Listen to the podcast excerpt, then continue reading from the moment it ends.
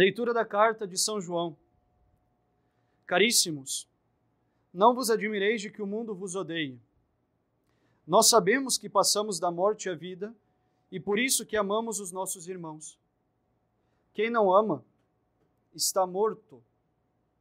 Todo aquele que odeia o seu irmão é homicida. E vós sabeis que nenhum homicida tem a vida eterna em si.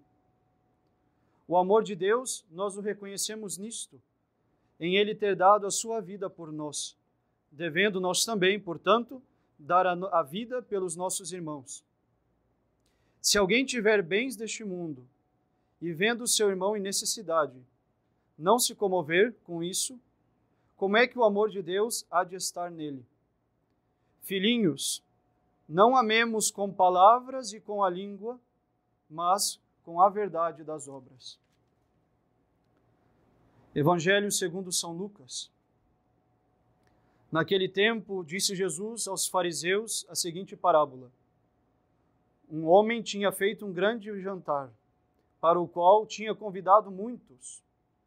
A hora do jantar, mandou um servo seu a dizer aos convidados que viessem, porque tudo estava pronto.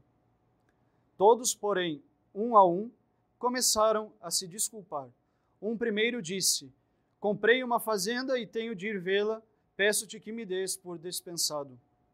Um segundo disse: Comprei cinco juntas de boi e vou experimentá-los, peço-te que me des por dispensado. Um outro disse: Acabo de me casar e por isso não posso ir. Voltou o servo e contou tudo isto ao seu senhor. O dono da casa, então, irritado, disse ao servo: Vai imediatamente pelas praças e ruas da cidade e traz-me aqui os pobres, os aleijados, os cegos e os coxos. Senhor, disse-lhe o servo, fez-se como mandaste, mas ainda há lugares. Em vista disso, disse o Senhor ao servo: Vai pelos caminhos e encruzilhadas e obriga as pessoas a entrar, para que a minha casa fique cheia. Aqui vos afirmo que nenhum dos que foram convidados há de provar o meu jantar. Em nome do Pai, e do Filho, e do Espírito Santo. Amém. Estamos celebrando então este segundo domingo depois de Pentecostes. O primeiro domingo foi o domingo da Santíssima Trindade e hoje celebramos o segundo. Era tradição na igreja, fazia parte da nossa liturgia tradicional até uns anos atrás, de que este domingo era o domingo na oitava da festa de Corpus Christi. A festa tão importante, como todas as festas importantes na igreja, eram sempre seguidas de oito dias de liturgia que lembravam esta mesma liturgia da festa. Ou seja, eram agora oito dias que se seguiriam lembrando a festa de Corpus Christi, porque de fato Corpus Christi é uma festa importantíssima no nosso calendário, assim como Natal, Páscoa, Pentecostes. A igreja então fazia oito dias de festa. Inclusive há países até hoje onde se segue essa tradição de durante os oito dias fazer a procissão do Santíssimo Sacramento, não apenas na quinta, mas até a quinta-feira seguinte. Oito dias de festa do corpo de Deus, Corpus Christi.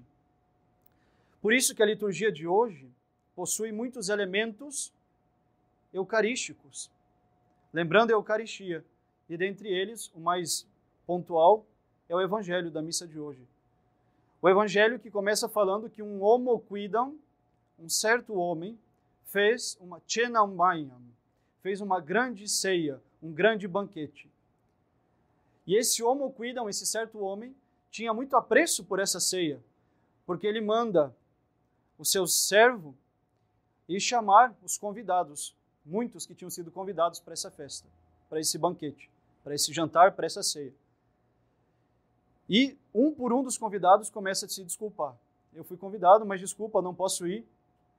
Comprei algumas juntas de bois, tenho que cuidar dos bois, não posso ir para o banquete.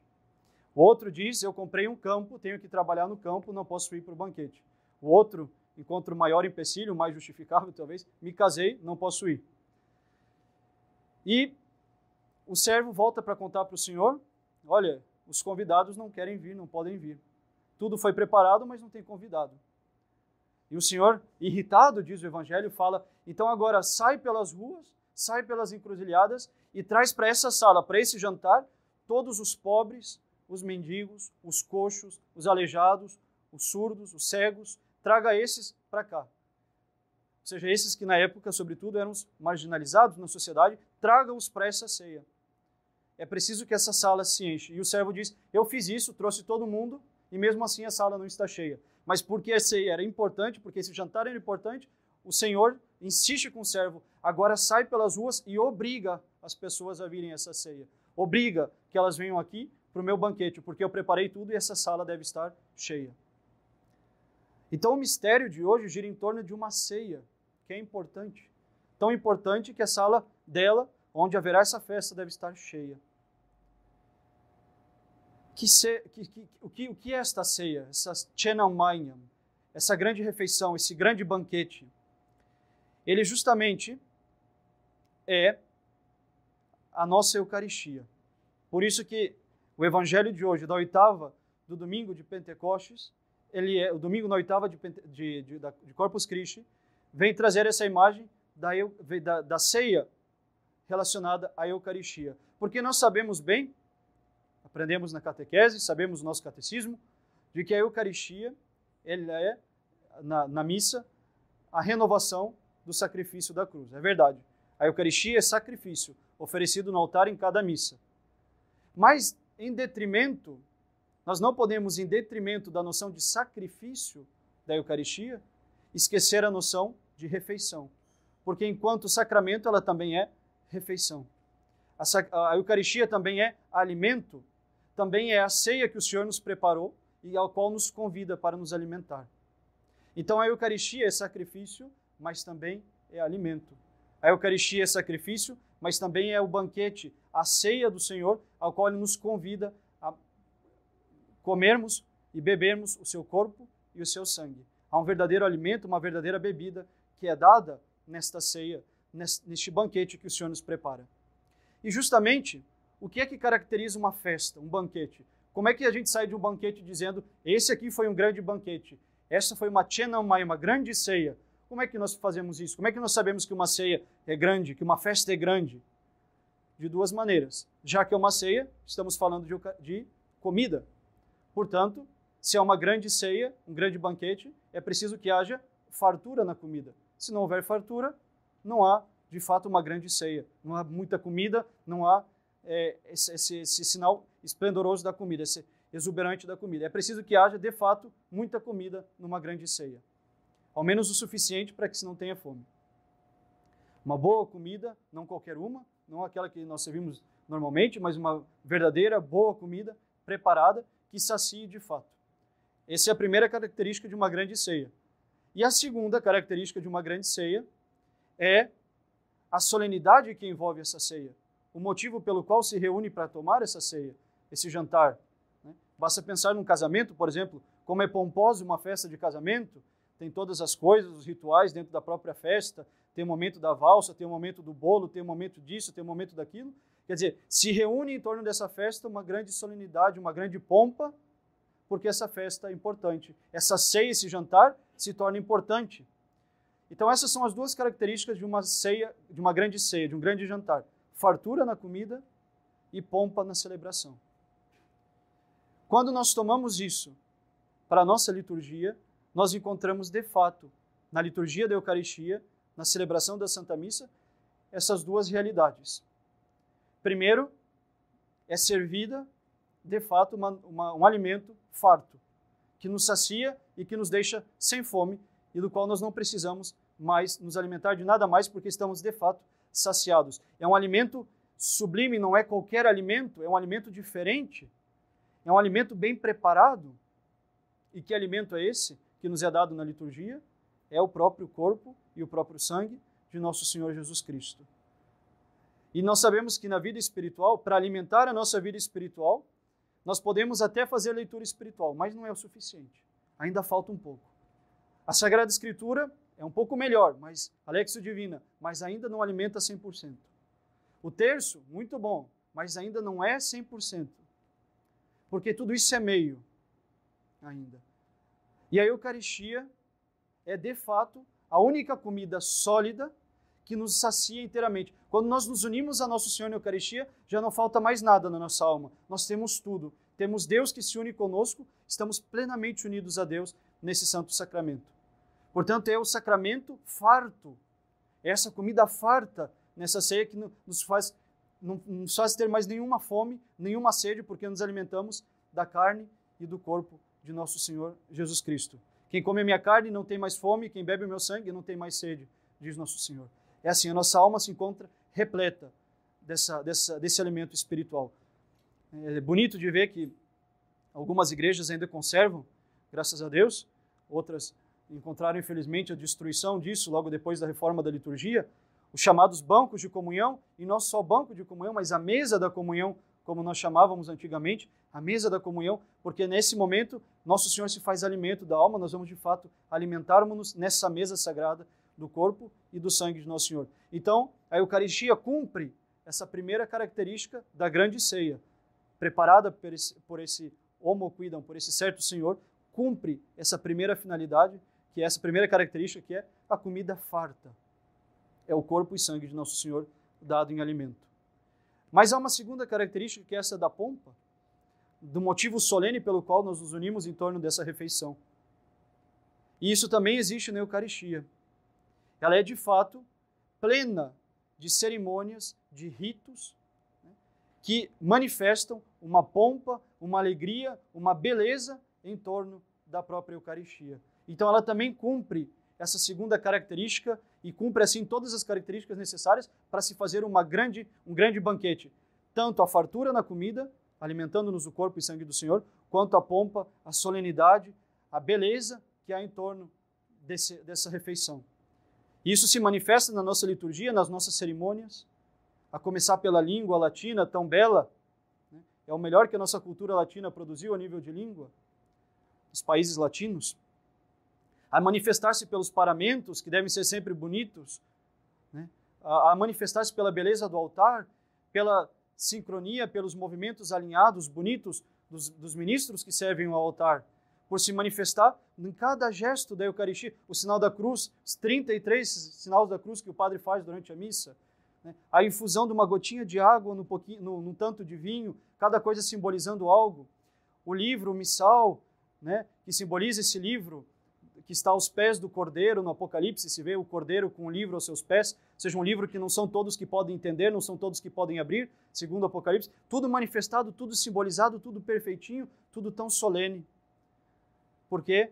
Porque é uma grande ceia, é uma grande festa que exige sim a sua pompa. Portanto, uma liturgia que não manifesta esse caráter da, da grande ceia, ou seja, da comida farta, mas uma liturgia onde se prega que o que a, que a Eucaristia é simplesmente um símbolo, onde nós nos alimentamos de pão e de vinho, mas isso simboliza a nossa união. Ainda há quem pense assim hoje em dia, infelizmente, e não é de fato o corpo e sangue de Nosso Senhor. Isso não serve para nada. A igreja não tem interesse nenhum em nos alimentar com uma hoxa desse tamanho e o, e o padre com um pouquinho de vinho. Isso não sacia o corpo. Isso não sacia. É porque não é um alimento para o corpo, é um alimento para a alma. E se é para a alma, só pode saciar se for de fato alguém que sacie plenamente a nossa alma. E quem é que pode fazer isso se não Deus? Né?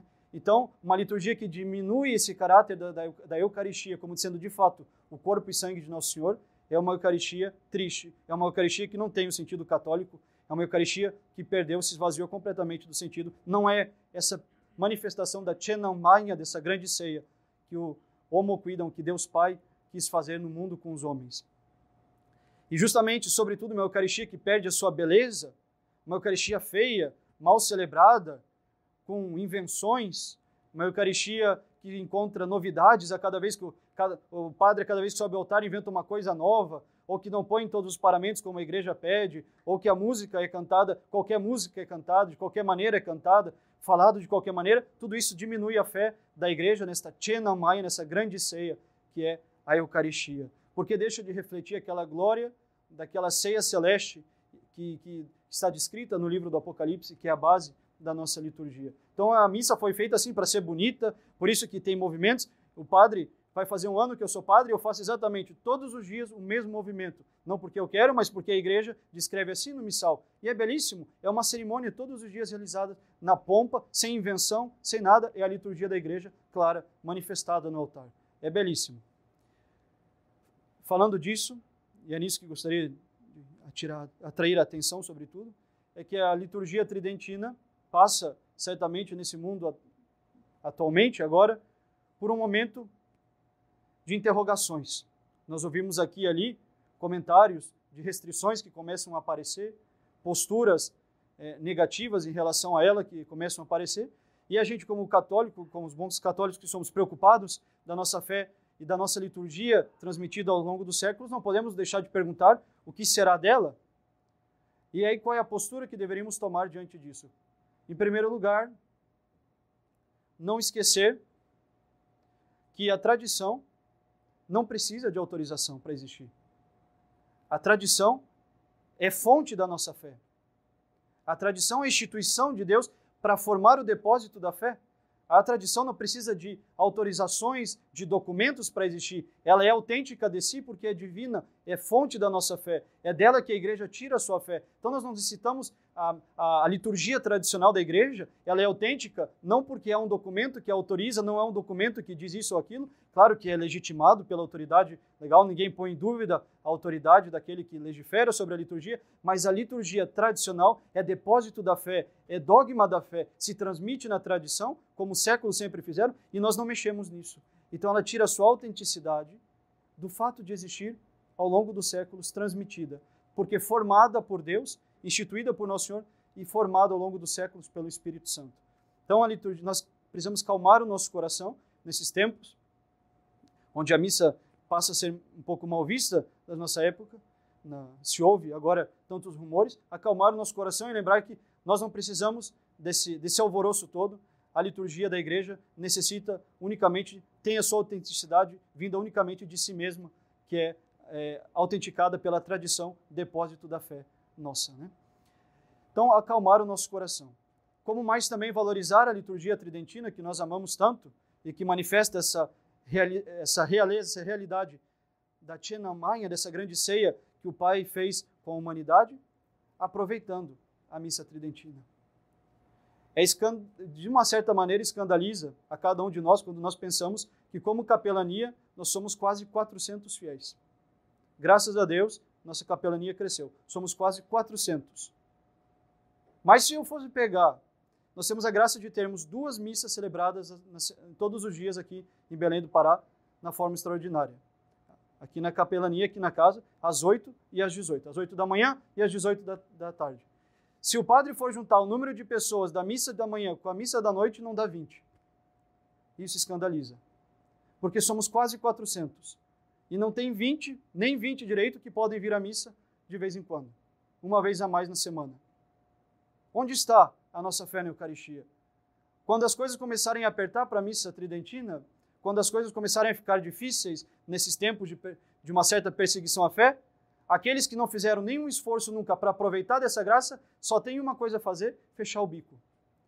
Porque é porque não aproveitamos da graça que Deus dá que a graça se perde. Deus não joga graças, pérolas aos porcos, ele diz no Evangelho. Deus dá a graça, mas a graça precisa encontrar terreno fértil. Então, se quisermos manifestar amor à missa, se quisermos manifestar de fato a nossa adesão, a nossa fé, a nossa liturgia tradicional, aproveitemos dessa graça. Todos os dias, aqui na capelania, nós recebemos e-mails, mensagens, ah, cartas, inclusive, porque há pessoas que pensam que é a única maneira que o padre vai ouvir, né, de pessoas no Brasil inteiro que pedem missa. A gente no Brasil inteiro que gostaria de assistir uma só missa tridentina. Não precisava nem ser todo dia. Gostaria que uma vez no ano que fosse, uma vez que o padre fosse lá e celebrasse a missa tridentina, porque nunca viram, nunca chegou. E nós temos duas todos os dias. Então, deveríamos pensar nisso, nesse tesouro que Deus nos dá, nessa graça que Deus nos dá e fazer um pouquinho mais de esforço para aproveitar dessa Maia, dessa grande ceia que o Pai fez conosco. Esse momento de união entre Deus e a nossa alma. Claro, às vezes somos impedidos, às vezes não dá, não é possível, né? às vezes se mora longe e tudo isso. Mas, poxa, quem tem a oportunidade, será que uma vez por semana, por liberdade, não conseguiria encontrar um dia da semana, um horário na semana, para dizer: o domingo é preceito, agora eu escolho por liberdade um dia a mais da semana para me encontrar com o meu divino amigo na Eucaristia, nesse, nessa grande ceia que o Pai preparou. Há muitas pessoas que gostariam dessa graça e não podem ter. Não vamos nós desperdiçá-la. Vejam o que aconteceu quinta-feira passada. Que cerimônia linda, que, que grande graça que foi essa festa de Corpus Christi. Né? Celebramos com tanta pompa. Em quantos lugares não houve isso? Quantas pessoas nesse Brasil gostariam de ter tido a liturgia que nós tivemos? Né? Então vamos sempre aproveitar, agradecer a Deus essa graça de nos dar essa participação tão bonita nesta Tchenamaya, nessa grande ceia que o Pai preparou com a humanidade na Eucaristia. E também, sobretudo, fazer da nossa vida uma vida eucarística. E Eucaristia quer dizer ação de graças, saber agradecer a Deus os dons que Ele nos dá, saber tirar da liturgia, da missa, do nosso encontro com Deus na Eucaristia, a fonte da nossa vida moral.